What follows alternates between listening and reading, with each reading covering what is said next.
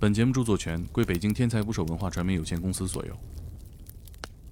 下台之后就看那个朋友给我录的视频，呃，朋友录了视频了，我一看，我说嚯，怎么这么炸呢？真厉害啊！有这么好听吗？你看你给你们爽的，就 是你自己练的时候，你没听过吗？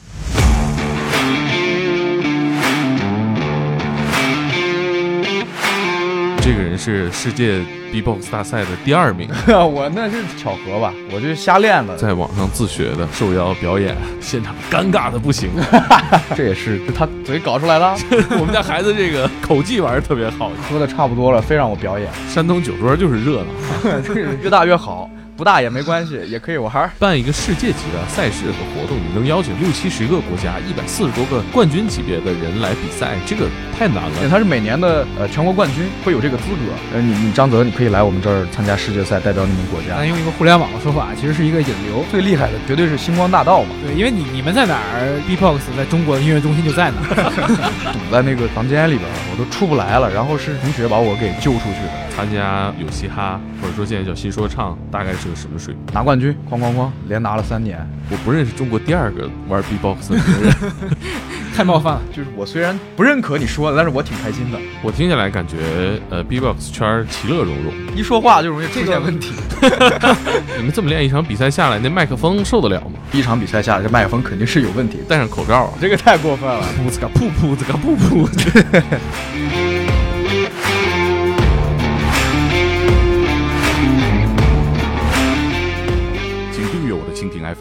拜托了。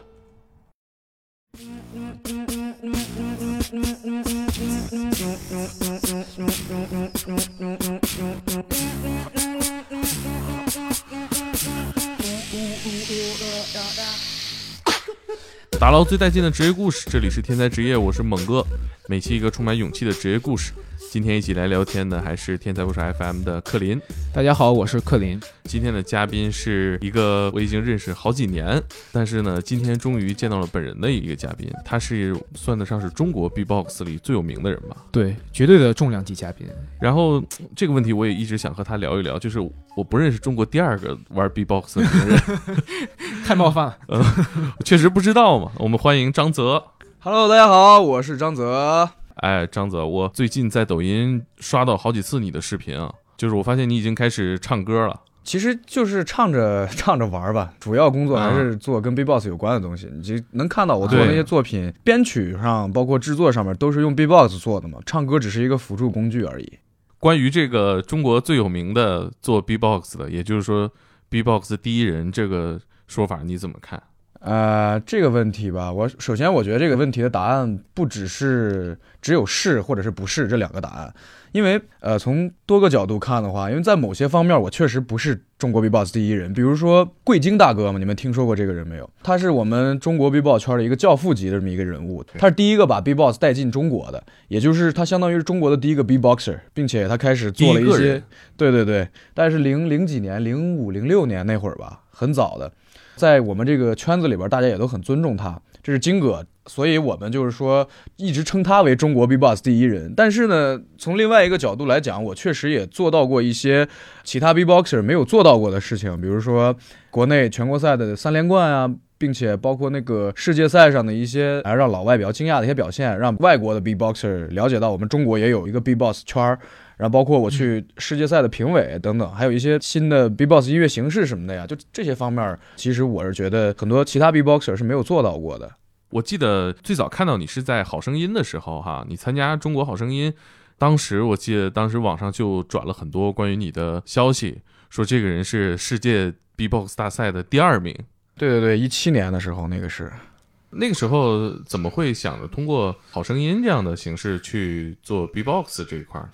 嗯，因为我我本来没有想去的，我我不知道，然后人家节目组问我你愿不愿意来，我我一想那去呗，反正闲着也是闲着，就去玩嘛。但是，一七年有另一档节目也是跟嘻哈文化更近的，你你知道吗？我这我这当然知道，那当然知道，那个是现象级的 节目。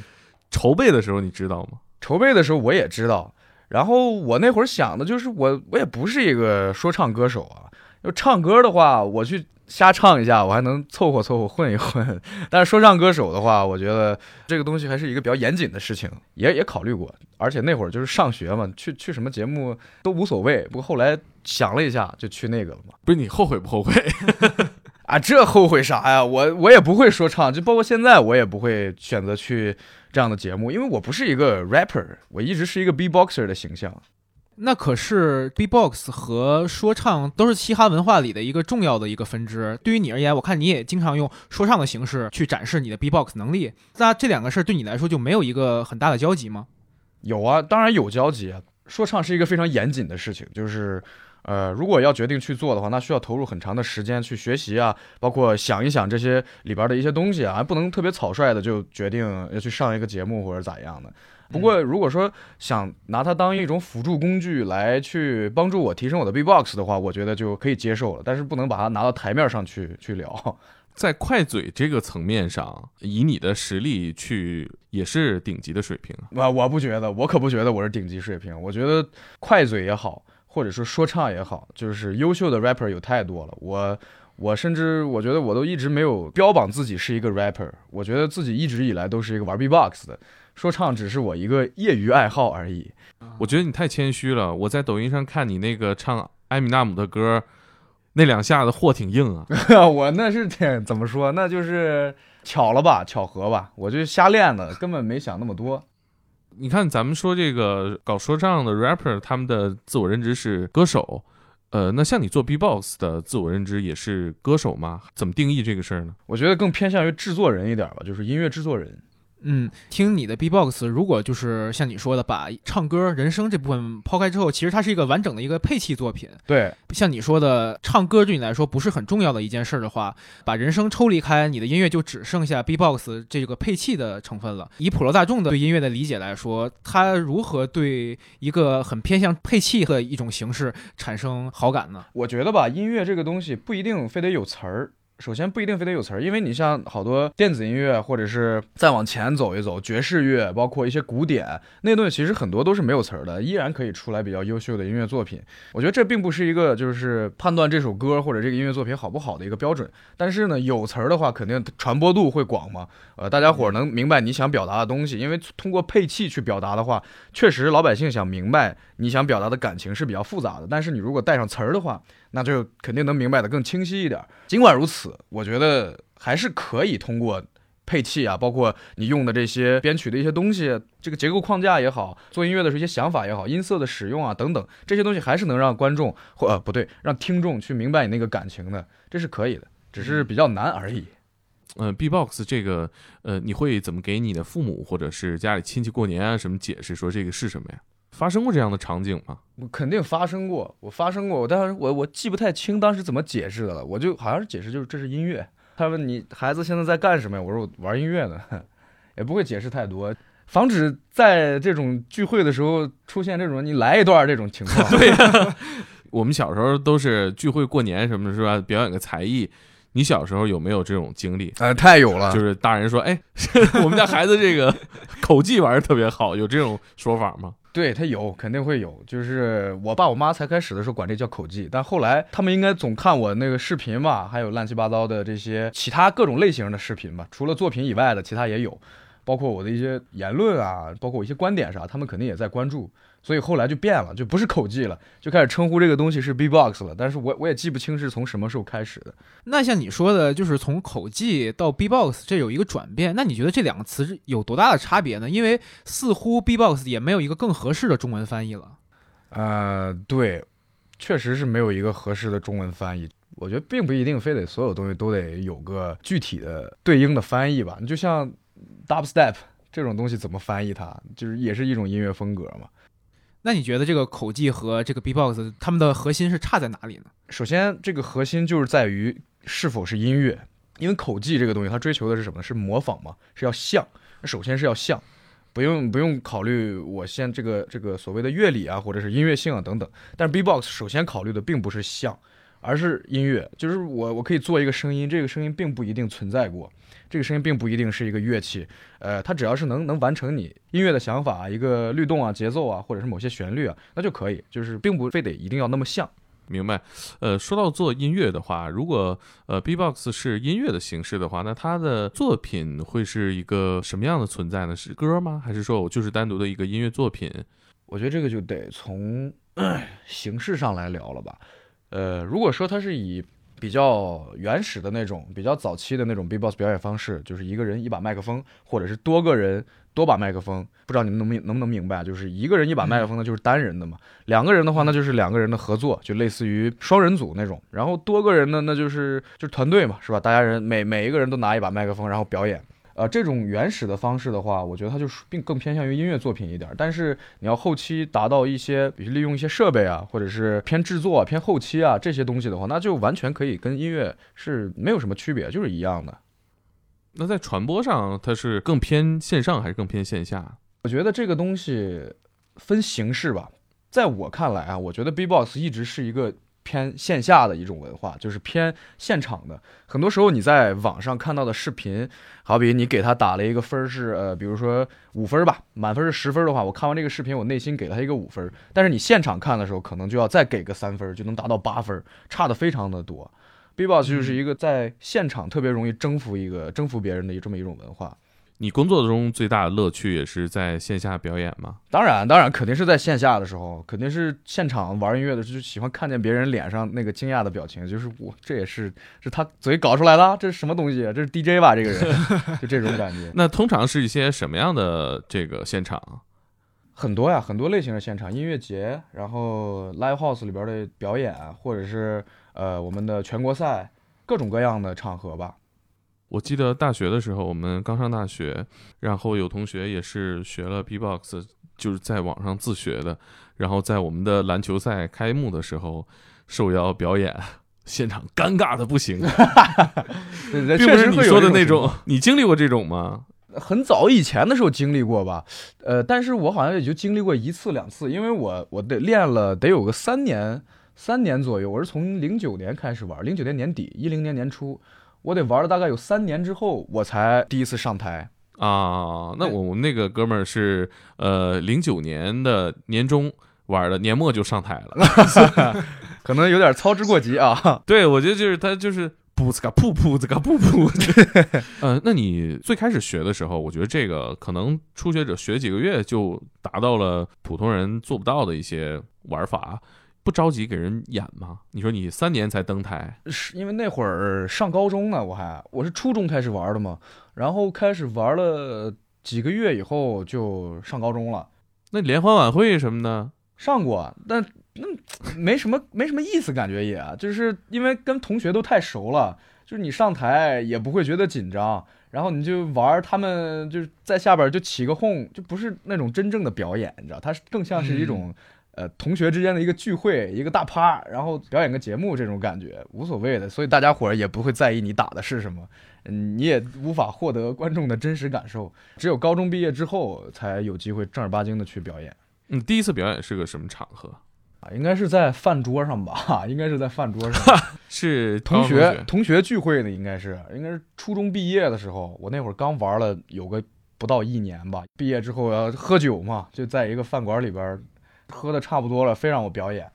我说我也不会呀，我是没玩多久，会的东西也不多。然后你就就演吧，你就演吧。行，我演，硬着头皮我就表演。演的啥也都忘了，反正是在我的印象里边，我挺尴尬的。他们应该不怎么尴尬。你是山东的吧？对，我是山东人。山东酒桌就是热闹，什么什么话都说，什么都有。你小时候是怎么接触到 B-box 这个东西？因为在我印象里，你看山东卫视的节目，好像很难接触到这些东西吧？啊，我我小时候我是，呃，零九年的时候，零九年年底，我我爸给我买了个手机，那个手机呢是一个三星的滑盖手机，叫 M 二七幺零 C，应该是这个型号，印象特别深刻。太细了，对我印象太深刻了，因为那个那个手机里面有一个软件嘛，类似于一个就那会儿那会儿还是 Java 的系统，那里边有一个软件，就是你摇动这个手机一下，就晃它一下，它会出来一个节奏。这个软件呢叫动感拍子机。然后摇一下这个节奏出来以后呢，它就就是你可以随便根据你的手势啊，你摇它就换别的节奏或者怎么样，就是玩音乐的这么一种东西。然后它那个节奏呢，其实就是 B-box，就是 B-box 人声打出来的。但那会儿我是不知道的，我就只听着，哎，真的酷炫啊，挺奇妙的，这是什么东西？太好玩了，然后就去查一查，查一查，我才开始以为那叫 hip hop，我我都不知道它叫 b-box，我以为那叫 hip hop，我就跟朋友说，我说我我我要学学 hip hop 呢，那朋友就告诉我说你要跳舞还是怎么样，这个这个不叫 hip hop，你你说的那个东西叫 b-box，然后朋友告诉我 b-box，我去一查，然后我才开始就是学这个东西，就基本上就是这么开始的，在哪儿学呢？怎么学呀？网上找视频嘛，就一点一点琢磨，因为那会儿没有教的。呃，在网上扒视频，真的能学到你这个程度吗？可以的，我觉得这个东西不在乎到底，哎呀，好难解释。就是你，你只要努力，肯定就就行。而且我觉得最重要的是你要喜欢，你要喜欢它，就就什么都会特别简单，就会变再困难的问题也会简单起来。它这个 B-box 它难的东西，难的部分是什么呢？就像你说，如果是我们所有人都去学。吃天赋吗？也是吃一点天赋的，就是比如说你对音乐敏感，有节奏感，呃，天生就比如节奏感比较好，乐感比较好，玩这个东西的就就更得心应手。呃，那这个嘴皮子利不利索，这个有关系吗？呃，我觉得跟说话没有关系的，因为呃，B-box 很多发音它不是所有的声音都用到声带的，主要就是一些爆破音呐，或者是共鸣的音色啊，就跟人体去说话的这个发声的原理是不一样的，所以也也如果不利索的话也没事儿。我有一个问题啊，因为你刚才说这个训练这个东西需要节奏感很好，但是我感觉其实它是重在对音色的模拟上。啊，像一般你打一段节奏鼓，其实鼓组里有很多种音色啊。这个我觉得是不是对于一个对音乐不了解的人来说很难去学啊？因为什么军鼓啊、什么镲呀，他们也不理解。对，这个这个也是很重要的。但是这个对于刚开始玩 B-box 的人来讲，它是比较重要，就是前期的一个难点。但是到后期的话，其实还是会回归到音乐上面去，还是卡的看你节奏准不准啊，还有就是你的音音准不准啊，还有稳不稳啊等等一些这样的问题了，就是。那对你的肺活量要求是不是很大呀？当然，肺活量这个东西是越越大越好，多多益善，不大也没关系，也可以玩儿。呃，你最开始做这个自己玩儿，什么时候开始就是发现，哎，我在国内好像水平也可以了。我我估摸着是一三年左右吧，一三年左右那会儿我是正上高中呢，快高考了，没事儿的时候我就看看就是这些 B-box 的视频啊，国内其他 B-box，我感觉，呃。感觉大家都差不多，但是大家都还去比赛拿成绩啊什么的，我也没参加过比赛。我说要不我也去试试啊？一二年的时候，一二年的时候，然后我也去试试吧。然后我就去了，去了以后发现还还可以，还能拿点成绩。那是个什么样的比赛啊？在哪儿啊？呃，一二年那会儿的话，就是全国赛了，全国赛，但是那是比较早期的全国赛，就是还没有那么那么正规，就更像是一个大型的网友见面会那种感觉。啊啊，那是谁办的？那是什么单位举办的？那一二年那次就就已经都没人知道了，那就是就可以理解成一个就是圈内的大型聚会吧。啊，有观众吗？然后也是一个线下表演的一个这么一个。对对对对对，有观众的，就是相当于你可以理解为租一个 live house，然后大家伙一块去玩那种感觉，也很像那个早期的那个说唱，他们那个地下白杨里那种。对对对对对，就很像特别地下的这么一种聚会，那是一二年的时候。然后一二年之后，我就继续回去读书嘛，继续回去上高中。啊，高考结束之后，我就去参加比赛了，参加比较比较正式的比赛，然后再去就就是拿冠军，哐哐哐，连拿了三年，然后就开始了这个职业 B-box 这么一条路。所以那个你连拿三年的那三场比赛，就几乎是没有遇到什么困难和挫折，是吧？就是对手都不如你，就差很多。也也有也有那种比较悬的时候，就差一点就会输，或者说赢的比较险胜的这样的，但呃记不太清了，记不太清是是跟谁了，因为一场比赛下来你要跟很多人 battle 嘛。你是第一次就是大型网友见面会那一次，是不是心里就有数了，自己在国内水平可以？就觉得还行吧，因为也没想太多。那会儿岁数也小嘛，特别享受那个过程，也不会想特别多，特别享受跟大家交流啊，跟这些平时只在网上聊天的这些人见面，特别享受这个过程。嗯，那第二年参加那个比赛，你是去的时候有什么对成绩上的期待吗？你有什么预期吗？没有，我那会儿我给自己定的目标就是我能赢两局就行了，我根本没想过要拿冠军。因因为确实那是第一次参加，就是正儿八经的 battle 这种比赛，呃，想那么多干嘛呀？我就设计几个作品，然后就就跟别人 battle 就完了。结果 battle 到后边的时候，发现赢了，赢了慌了，因为我后边还要接着 battle 呢。我就就就相当于是你半决赛过了以后，你没有招了，结果还赢了，赢了那决赛咋办？决赛没有段子了呀，就就不知道打什么了，就赢了以后，别人都开心，我还慌的不行，我就赶紧跑到后台，我就去硬逼自己想，再想两个出来，那总不能上台的时候啥也没有啊，就赶紧想吧，就硬硬想，然后想了两个，想了两个，决赛就打了，打了还赢了，就是这么一个特别奇葩的经历。像爽文一样感觉。这边那哥们儿我印象还挺深刻，他是香港的 B-boxer，我们关系也都挺好的。像你刚才说的这个，你前期比赛要设计，可是我能理解，平常你练习要练习音色啊，练习基本功啊，那你这个设计是你平常学习这个如何设计的过程，是看其他的 B-boxer，还是说要看一些其他的音乐人？呃，听音乐吧，主要是听音乐，听音乐，然后从音乐里边找灵感。比如说整个作品的框架呀，包括音色的编排，就使用哪些音色。呃，然后我定这个作品的一个感情的基调，我是要那种比较暴力一点的，还是说我就想玩一个比较柔和一点，通过那种旋律去打动人的，还是怎么怎么样？就是这些这些的设计。咱们这个比赛就是观众能清晰的听出来谁牛逼谁不牛逼吗？我觉得是可以的，就完全可以。那假如说你到了决赛。第一、第二，你们这种水平，大家也能听得出来。嗯，其实这个东西吧，我觉得首先 B-box，我一直觉得它是一种音乐嘛。音乐这个东西，判断它好坏的话，就咱咱用这种好坏这个说法来讲，我觉得音乐是没有好坏的。音乐本来就是一个很主观的东西。你听完这段，我觉得好听，那它就是好东西；我听完那段，我觉得不好听，那就不是好东西。就是很简单的一个问题。这可能就是正常观众他们的一个看法，但是裁判的话呢，呃，他就会想的就比较多了。比如说后来我去打，我去当全国赛的裁判的时候，我就会不再听这个东西好不好听了，我就比较客观的去想他使用的这些音色是不是准啊啊，然后他的这个节拍是不是稳啊。然后再它再有一个它的设计是否合理，包括它的整个现场的表现力啊等等这些问题就会考虑进去，就是更细致的去判断这个作品到底是否是一个优秀的作品啊。这有点像那个有嘻哈第一年，吴亦凡一直说你这个拍子准不准？对对对，这很重要，就玩 B-box 这个东西太重要了。B-box 节拍，因为你这么理解啊，玩说唱的话，你要去唱歌，首先是有一个 beat 在那放着的，对不对？这个 beats 它的拍子是一直是是有的。你只要听到那个点儿，你就可以跟着它走。但是玩 B-box 是没有 beats 的，是你只能自跟着自己里边内心里边那个 BPM，跟着那个节拍器去走。那你要打快了的话，老百姓、观众、裁判都能听得出来。所以这个是非常非常重要的一个东西。那你大概是在全国到了一个什么水准？你觉得可以往世界冲一冲呢？你是说我我个人吗？对对对啊，一五年那会儿吧，也没想着要去冲一冲，因为那时候就没有中国人去参赛。我也不知道到底是什么样的，我就是，既然我有这个机会，是吧？人就就是说，你你可以来，呃，你你张泽，你可以来我们这儿参加世界赛，代表你们国家，因为他是每年的呃全国冠军，会有这个资格。然后在我之前的那几年，好像就是呃就比较少嘛，因为这个文化也是比较新新兴的文化。从我那年开始，他他们就注意到了，在 YouTube 上看到了我的视频，好像是。然后就就说你你有这个资格，你可以过来去参加这个比赛。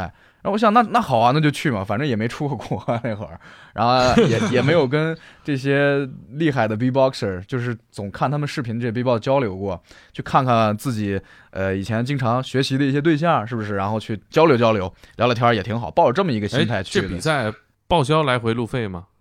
不报销，报销啥呀？自费，自费去是吧？要啥自行车啊？还合计不得是邀请制的吗？不是，那后来就是了，后来就是了。因为前期那些世界赛也是在全世界范围内，这文化都是一个小众的东西，所以他们刚开始的时候也是特别地下嘛，特别地下的文化。然后后来慢慢的就可以就发展的就越来越好了。那这个比赛举办的怎么样？当时赛事规模有多大？去了就海选嘛，海选完了，然后再接着 battle 嘛。就是这么，就跟国内的比赛其实是赛制是一样的。可是我刚才听你说，像你是作为中国的冠军，然后被邀请去，那所有去的选手都是各地区的冠军吗？对，当然我记得有一百四十多个了，全都是冠军。然后 国家大概有呃六七十个国家的参赛选手，应该是如果没记错的话。哇！那这个行业听起来从业者不多，但是聚起来聚的好全面啊！对对对，就是一个大家就比较团结的这么一个小圈子啊，嗯，就是好像办一个世界级的赛事和活动，你能邀请六七十个国家、一百四十多个冠军级别的人来比赛，这个太难了，听起来。这一个标准世锦赛的，对啊，世锦赛，对对对，而且观众人也挺好，观众人也挺挺多的，大家也挺喜欢这东西。你第一次去的时候，这个赛事是在哪里举办的？在柏林。呃，所以说他们当地的这个文化也很兴盛吗？还好吧，其实并没有那么兴盛，只是说大家伙儿比较喜欢这种新东西、新玩意儿。那当时那个你去参加这个比赛，费用是你自己挣的，还是管家里要的？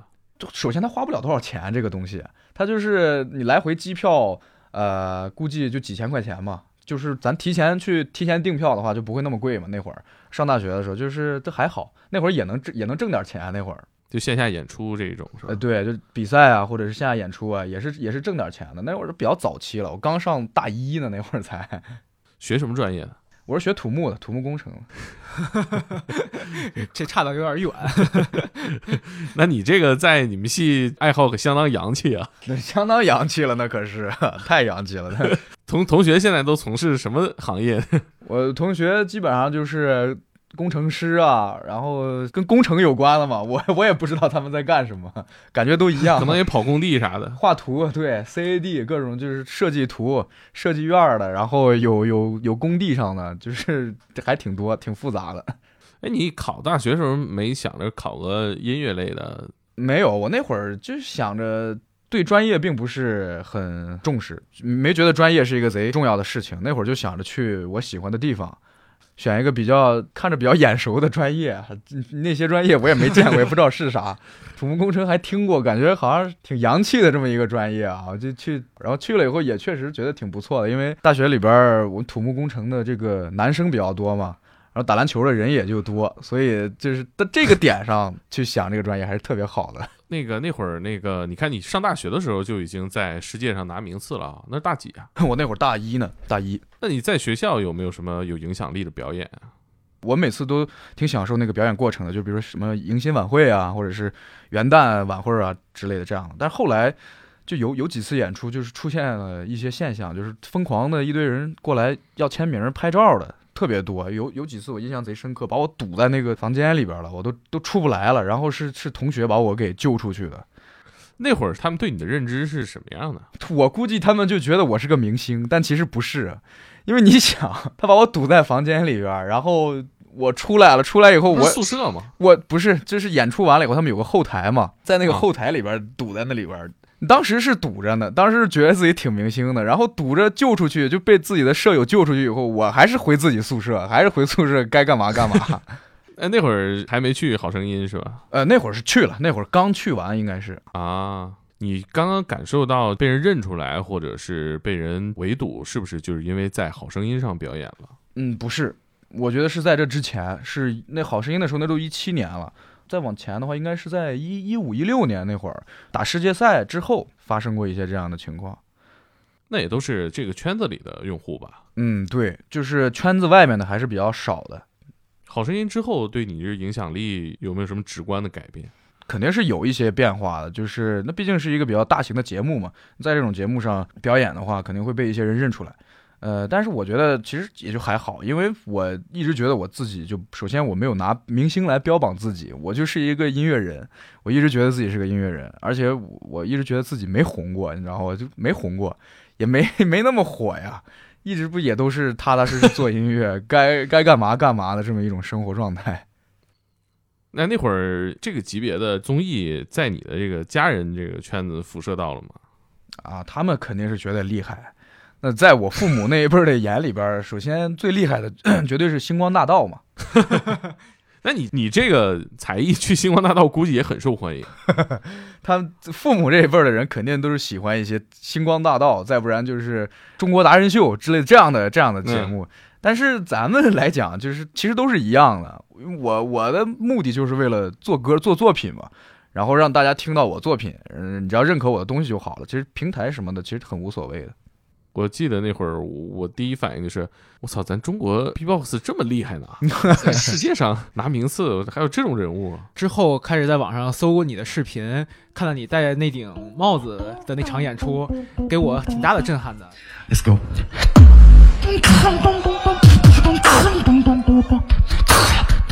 那个比赛是一六年的时候，如果没记错，应该是一六年四月份、三月份吧。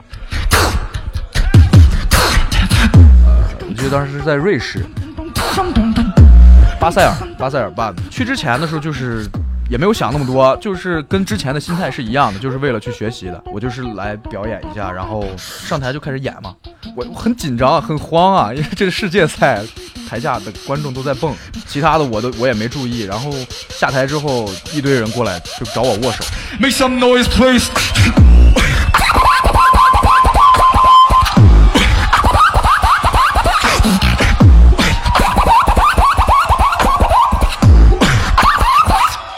Drop lighter.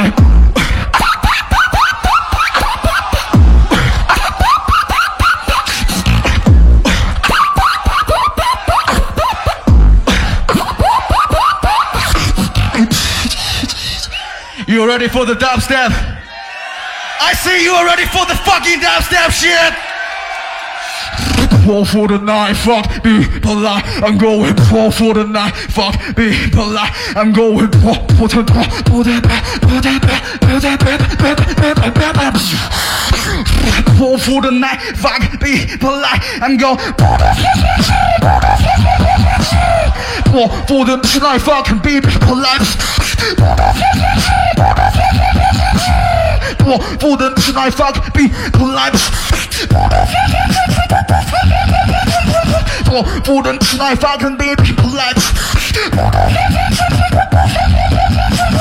不不吃奶。不奶。I'm going。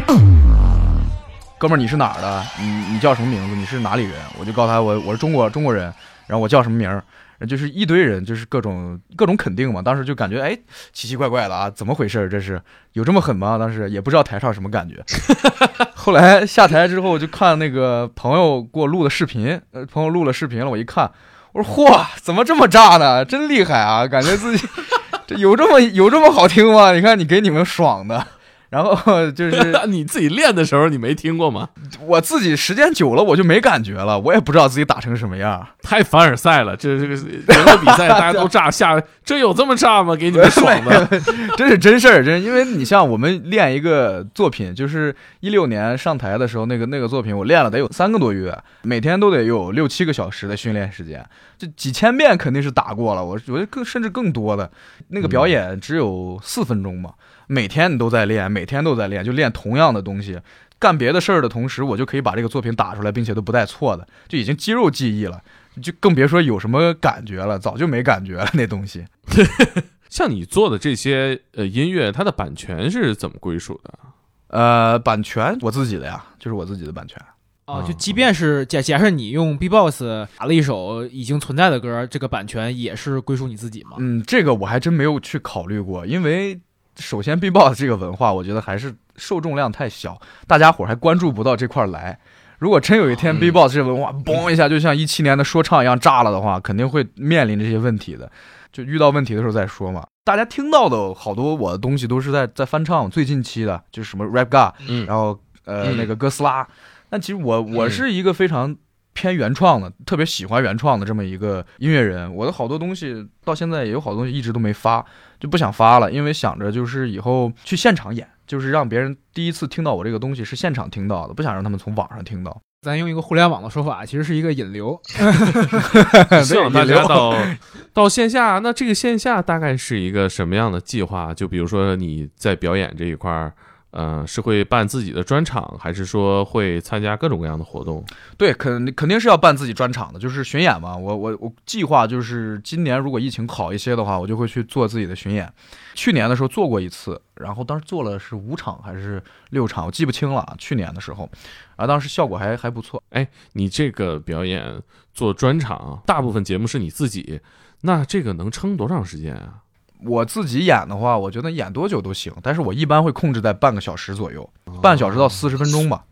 然后还有还有别的嘛，还有别的 B-boxer，有一些朋友我们一块儿去演的话，就他们也也有那个演出的环节。那你觉得这个像你的现在的翻唱作品那么走红，就已经是声声量相当大了？那你觉得这个东西会不会影响到你的创作呀？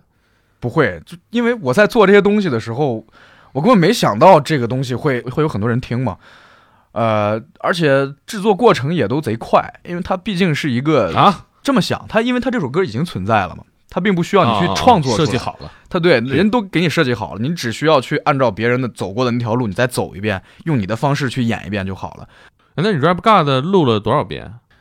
录了录了也很多遍，光练就练了很久，练了也得有个一周吧。我记得当时天天就在家里就练这，就如果是很快的话，我理解三两天弄完了，这个真的太可怕了。我觉得关键这背词儿时间大发了。那个那个词儿是个大工程，但是那个 beats 真的是很简单，那个 beats 有半天我们就做完了。哦那录制过程啊也就是就再加个半天，其实就是光背词儿背的时间久，其他的加起来都也就是一天就干完了这个活儿。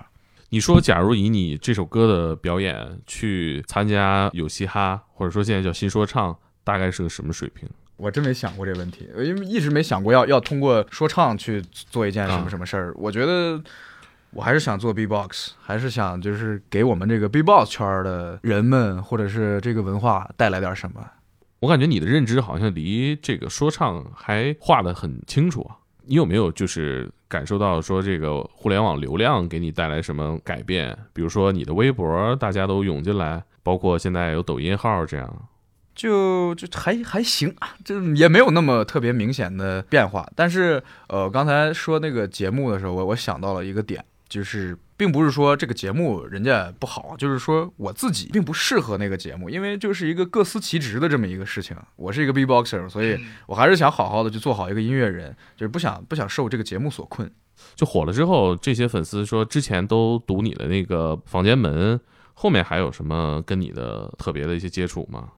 印象比较深刻的就是，但是确实有一些比较有意思的事儿。那个我记得去年我们在欧洲做那个那个巡回接演，然后做纪录片的时候，当时有有那么几个粉丝挺有意思，就是他们也不能说是我的粉丝吧，就是他们喜欢我打的东西，就是欣赏我的我表演的东西。他们是盲人，他们两个盲人。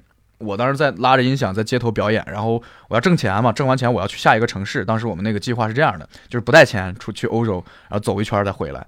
然后当时有那个两个盲人就就在旁边听我东西，我才开始的时候不知道什么是盲人，因为戴着眼镜，而且我一直在人特别多嘛，我就看了很多人，我我不会把这个注意力只集中在一个人身上。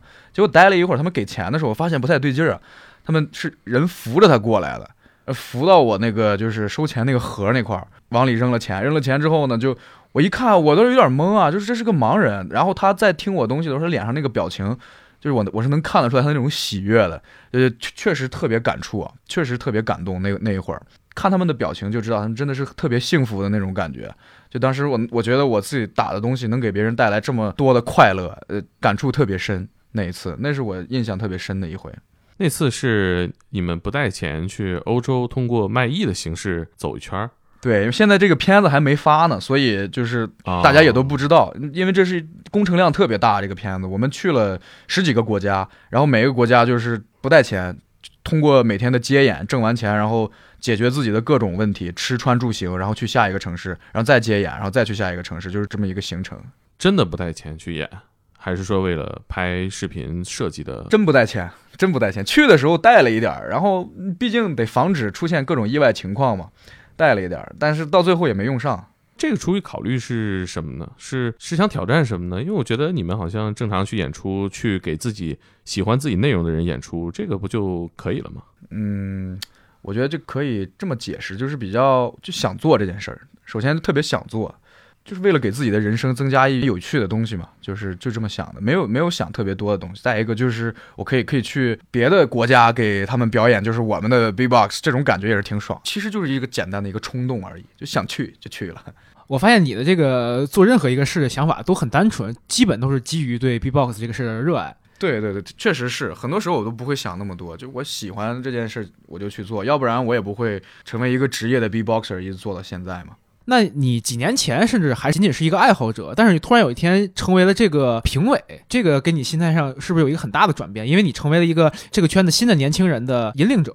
这个确实确实没有什么没有什么转变，因为在我看来，呃，只要我去这个 B-box 的活动，比如说一个全国赛嘛，咱就拿全国赛来举例子，只要我在这儿，甭管我是比赛也好，我是裁判也好，或我是工作人员也好，或者我是演出嘉宾也好，我觉得我的感觉都是一样的，我就是在跟那个全国的 B-boxer 在做一个交流，然后见个面儿，就跟我们圈子里边过年一样，其实就是就是很简单的。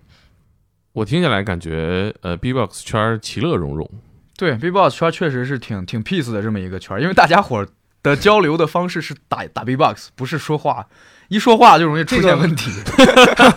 哦，我还说这个和我们认知的西花文化里任何一个门类都不一样，你们真的好和平啊！对吧？我我们交流的东西就是就是打 B-box 嘛。我我打一个什么四四拍的东西，你玩一个四三拍的东西，我不能因为你玩了四三拍的，我就说你不行吧？是不是？这这没有一个 像说唱一样有流派啊、风格上的一些互相的对立，或者是存在鄙视链吗？它是有不同流派的，但是没有对立的，就是大家伙都很欣赏对方。啊，甚至是有点崇拜对方那种。就比如说玩音乐的，玩音乐性比较强的，就会觉得打技巧性的，哎，你们真牛逼，你们真厉害，教教我呗。然后玩技巧性的呢，就会觉得你们这些哎搞音乐性的这些东西真好听，我真想学。就大家都是一种这样的心态。我就发现好好像运动员啊，因为我感觉你们、啊你们一直在开发自己的身体机能。对对对，有点这意思。这个跟运动的原理一样吗？是会在你口腔的肌肉做很强的这种提升和锻炼吗？呃，我觉得有一点吧，但也不能说完全一样，因为它有这么一个去的现象，就是我我每次在练 B-box 的时候，我发现了这么一个点，就如果某一个音，比如说一个底鼓嘛，架子鼓上面那个底鼓，我要练这个底鼓，我如果说头几天我刚发现了这个声音如何发出来，这个声音就会特别的不饱满，因为你刚学会嘛，那肯定不好听。但是你要是能连续练一个几天，就每天我就打个一千遍，一秒钟打一下，一千遍也不多，可能就是呃几十分钟就完事儿了。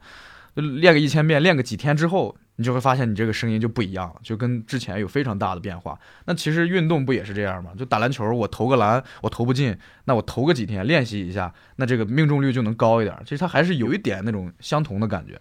那我还有一个问题，是一一直挺好奇，因为就是说那个 B-box 这个东西就是模拟音色嘛。但是像你在做自己的作品的时候，你要在录音棚把这个东西做出来，然后你以一个音频的方式分发给你的粉丝。那如果你做的已经特别好了，它和原来的乐器已经没有什么区别了，那那观众怎么认知你这个 B-box 和其他音乐的区别呢？不，它它首先你在理解这个问题的时候，就是他这个方向就是不对的，是因为做这个东西的时候，并不是要把它做成和乐器一样，并不是说这个鼓的音色是这样的，我要把我的我的鼓练成和那个架子鼓的音色是一样的，这个这个是不对的。在 B-box 圈子里面，我们更多的是呃练成自己想要的那种感觉，就我们希望这个鼓是偏低频重一点。那我们就去练低频重一点儿。我们希望这个鼓就是呃更清晰一点儿，那我们就去练更清晰一点儿那种感觉。它并不是要非得练成跟某种音色比较像，它主要是合适就好。只要这个音色适合我现在这个段子，那它就是一个好音色，并不非得像才是好音色。哦，所以现在其实你的这个圈子的创作方式跟电子音乐靠得很近啊。哎，对对对对，你这个说的很对，就是跟电子音乐非常近的。啊，开始玩音色了。对对对，玩音色设计啊，或者是编排之类这样的东西。呃，像你这种水平，中国有多少啊？大概？嗯，拿到成绩的好像印象里边，国际赛的倒是有很多，但是国际赛和世界赛这是两个概念嘛，跟国际 B-boxer 去交手，这和你在世界赛上和国际 B-boxer 交手，这是完全两个事儿嘛。嗯、我我在想，我在想，确实还真是挺不多的。上过台的，我估计也就是五个吧，五六个左右。就是上了台，但是最终也没有什么结果，就可能海选就被刷掉了，没有给别人留下印象这样的。嗯，再就是，好像还真就没有了。基本你就是属于一骑绝尘的一个状态啊。呃，但是还有我那个搭档嘛，我那个搭档，我们之前一七年打双人组的时候，我们是两个人赢的所以我和他嘛，那你们有没有感觉行业有点寂寞啊？寂寞啥？这圈子小得很呢，老小了，一点都不寂寞，天天大家伙都是都是在一起的，就好比嗯 battle 的时候，前十分钟你们俩在台上撕呢，还在 battle 呢，后十分钟两个人就去一块喝酒去了，其实这就是这样。这圈子小到什么程度？比如你拉一个行业群，大家职业做这个事情的人，五百个人的群能不能装下？你要说职业 B-boxer，我觉得咱全中国来讲，一个手差不多就数得过来吧。啊哦，这这么你 我我对职业 B-boxer 这个词儿，首先这个认知、这个定义就不不太一样。我觉得就是首先你能通过 B-box 能养活自己，这是第一点，能养活自己，能挣到钱嘛，这这才叫职业，对不对？就靠这个事儿能能能过日子？对，靠这个事儿能过日子，这这就很少，就特别少。我觉得两个手吧，咱咱那个什么放宽一下，两个手差不多能数得过来。哦，那那这个确实是够小的。哎，那你们像平常比如说没有演出或者是没有创作的任务的时候，会不会承接一些给其他音乐人做制作啊或者做编曲的？你像你做过这种服务吗？嗯，我没有没做过这种服务，我我只是在做 B-box。如果说你们就举个例子，如果说有一个人想找我做一个跟 B-box 有关的这种制作或者编曲，那我可以去考虑或者去去搞一搞。但如果跟 B-box 没有关系，我就不会弄。那这么小的行业，包括是圈子，呃，你有考虑过未来大概会发展成什么样吗？未来肯定会越来越好。我我一直特别坚信这个这个点。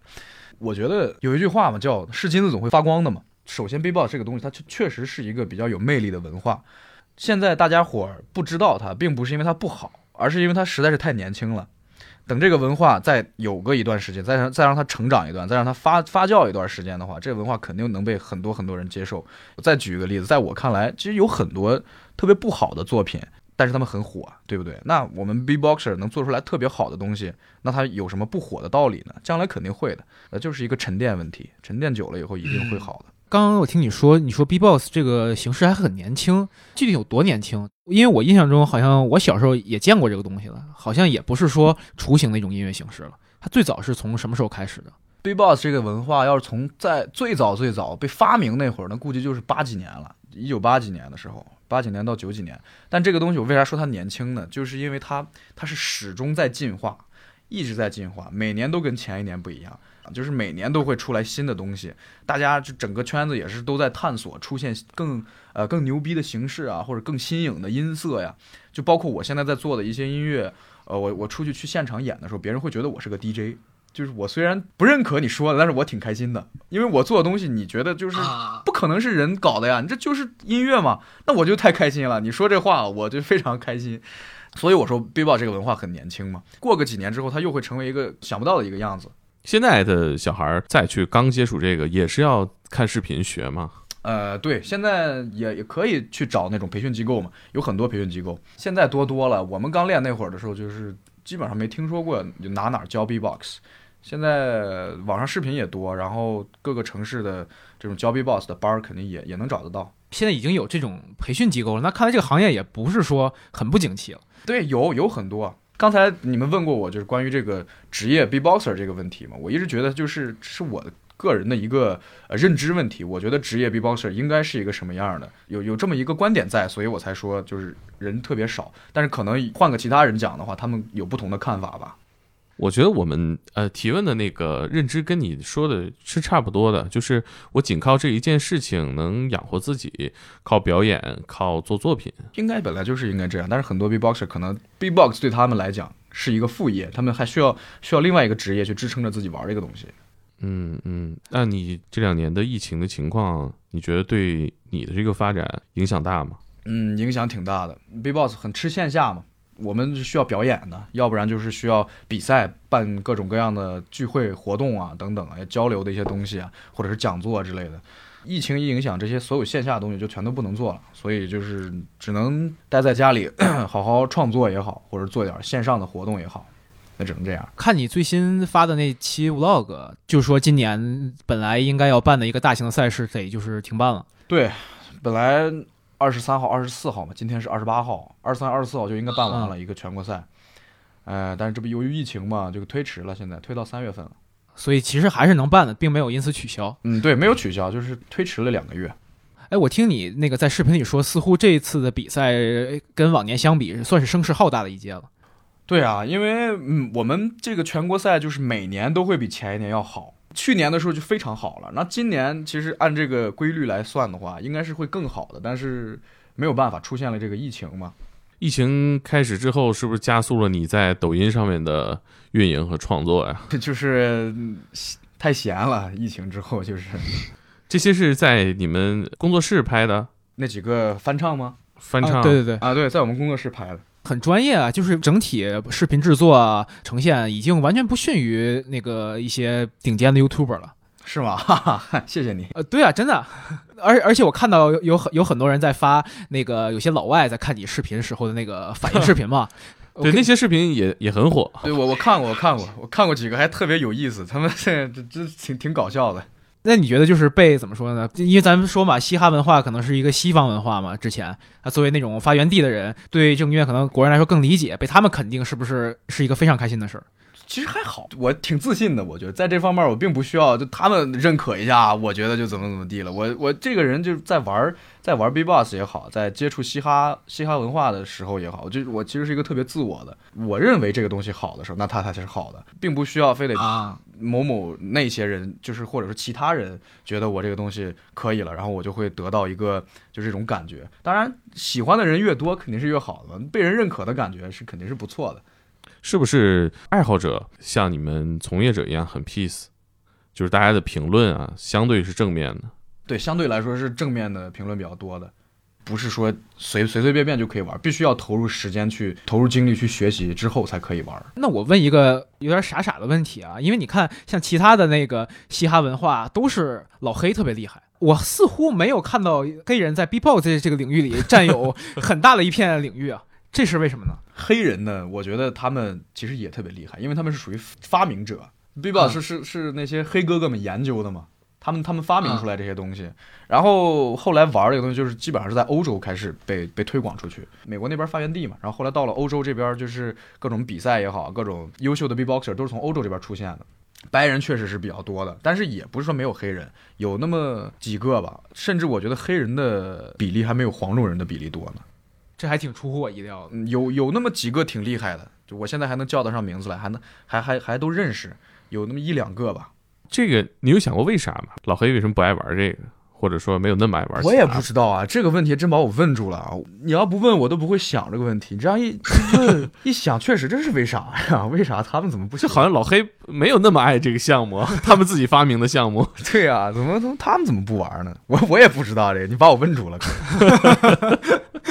但是感觉好像，比如说我能沉淀一首歌，有歌词，然后有音乐，然后我在网易云上一搜就能搜到，好像更利于传播。你们这个如果在线上以作品的形式进行包装啊、传播、发行，会给你们带来更好的这种发展吗？嗯，你刚才说的那个确实对。如果是有词儿啊，有一些能表达自己情绪的这样一个东西，在这个歌里边的话，肯定是更更容易传播的。但其实怎么说呢？B-box 就像刚才我在讲，B-box 它其实很年轻嘛。我做这些年，我也是在慢慢的摸索到底哪种方式是最适合 B-box 的。我也一直在尝试，我我试过各种各样的东西，到现在也其实也没并没有觉得哪种是最好的。我只是现在就是觉得哪种都都能起到一些推广作用，也都能流传一些作品。但是就是甭管哪种方式，我始终坚信能不能传播出去，要是跟它这个东西的本身质量有关的。就是你这歌火不火，就看你这歌好不好听。你就是用再牛逼的推广方式，再牛逼的包装，你这歌不好听，那它就是不会火。所以就是我更多的精力还是会放到去做这个东西上面去，而不是去去想一个如何推广才能使它火。没有没有把这个想法放在这上面。我的意思是，比如说你以这种线上推广，以作品在线上发行的形式，你看你现在的倾向、爱好、获得感更多来自于现场表演。那比如说，把你的作品以这种在网易云上发行的形式，会不会更好啊？啊，我明白了，我明白你意思了。这个问题，这是经纪人应该考虑的问题。我突然想到，我我负责的就是应该做好做好歌。所以你还是希望有一个更专业的呃发行方或者说是宣传方去帮你做这个事儿，而你就自己醉心在音乐方面对，我就把精力放在做内容上面就好。那我们最近有什么机会能够看到你的现场表演吗？近期好像没有，就是三月份的全国赛。北京的话，好像近期确实没有。三月份全国赛吧，最近的就是三月份的全国赛了。我现在人呢，人在大连呢。这怎么在大连呢？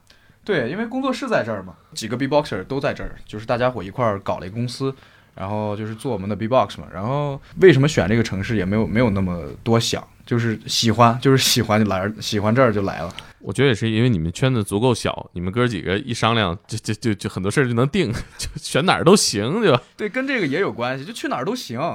对，因为你你们在哪儿，那个 B-box 在中国的音乐中心就在哪儿。那倒不敢，不敢这么说。就是，呃，城市对我们来讲并没有那么那么重要。我们我们涉及到的工作基本上都是跟全国挂钩的。你就算在北京也好，在上海也好，就回头我们还是得全国各地到处跑，就是选一个大家都喜欢的地方，离大家都方便一点的地方。那什么时候来北京可以给我们预告一下？好啊，没问题。我们发节目的时候，这个也跟大家说说有这样一场表演，大家可以看一下。当然，当然可以。到时候去北京的时候一起一起吃点东西啥的，吃点喝点。大概会在什么样的场所啊？嗯比赛场地就是一个 live house 星球工厂，西安的那个星球工厂。哦，嗯，那北京这边呢？你平时会来北京吗？我们今年之前都是在北京办，今年不好办了。对，今年也考虑到疫情这个问题可能会受影响，所以我们今年就没有在北京办。前几年我们都是在那个七九八里边儿那个 live house，啊，主要你们在大连出来也比较费劲，到哪儿也比较麻烦。大现在大连还好了吧？但大连疫情已经过去了，前段时间哦确实比较麻烦。我我最后还有一个好奇很久的问题啊，你们 B-box 表演一定要用麦克风吗？嗯那就看演出的质量了嘛。如果说咱们在饭局上吃个饭玩一玩的话，我可以不用麦克风打着玩。但是如果是一个正式的演出的话，有观众，有很多观众在，那我一定要用麦克风。那你手捂嘴这个动作，就是正常大家在没有麦克风的时候捂嘴这个动作是什么意思？捂嘴的动作，遮住就是为了让声音收进去嘛，让声音收声音。玩 B-box 的时候不可以这样的，这样的话声音是进不去的，声音会会发散出去。但是你要捂住它，堵到嘴上的话，这个声音就只会进这个麦克风，并且也会防啸叫啊。哦，明白。明白那没没麦克风的时候，我看很多人也是这样捂着嘴啊。那估计就是也是为了声音吧，习惯了。其实我是觉得是为了声音，但是也也有很多别的说法是为了防止喷口水嘛。但我是这么想的，你玩 B-box 玩到后期，你就会发现很多声音是不会喷的，喷口水，就是你可以控制住了已经。啊，刚开始练的时候是会有会有喷口水的。对我在想，你们这么练一场比赛下来，那麦克风受得了吗？是的，有有时候有些人就会考虑这个问题的，是是会有的。呃，因为每个 B-boxer 来讲，他们是他们的这个水平是不一样的，打 B-box 习惯也不一样。那有时候一场比赛下来，这麦克风肯定是有问题的，所以我们就准备了很多麦克风。哎，疫情期间你们那个表演有没有 被要求戴上口罩啊？没没有没有这么过分了，这个太过分了，戴着口罩玩 B-box，这这个也太 real 了，太黑怕了。戴口罩能能做吗？能做到吗？就是声音会听不清楚，就就跟你可以理解成为戴着口罩唱歌，也能唱，但是声音就会不好听。我觉得挺期待你来北京的时候，咱们那个有机会看到你们的线下演出。对看你的表演。好好，没问题。你看，我们这个节目节目马上结束了，就是有没有你有一首你的音乐，就是希望放在我们的片尾曲，就是完整的欣赏一首你的音乐，可不可以给我们推荐一首？可以啊，没有问题。我觉得他有一个专辑叫 Z，就用 Z 里边这个 Sauce。这也是我们节目第一次在节目里面给大家听一首歌哈、我们也给大家打一下这个歌。嗯，好的，那我们来听歌吧。Bunny, you should better run. Bunny, you should better run. sauce, Bunny, you should better run. You should better run. Bunny, you should better run. Put down the carrots and give me the sauce. sauce, Bunny, bunny, you should better run. Put down the carrots and give me the sauce. Bunny, Bunny. you should better run.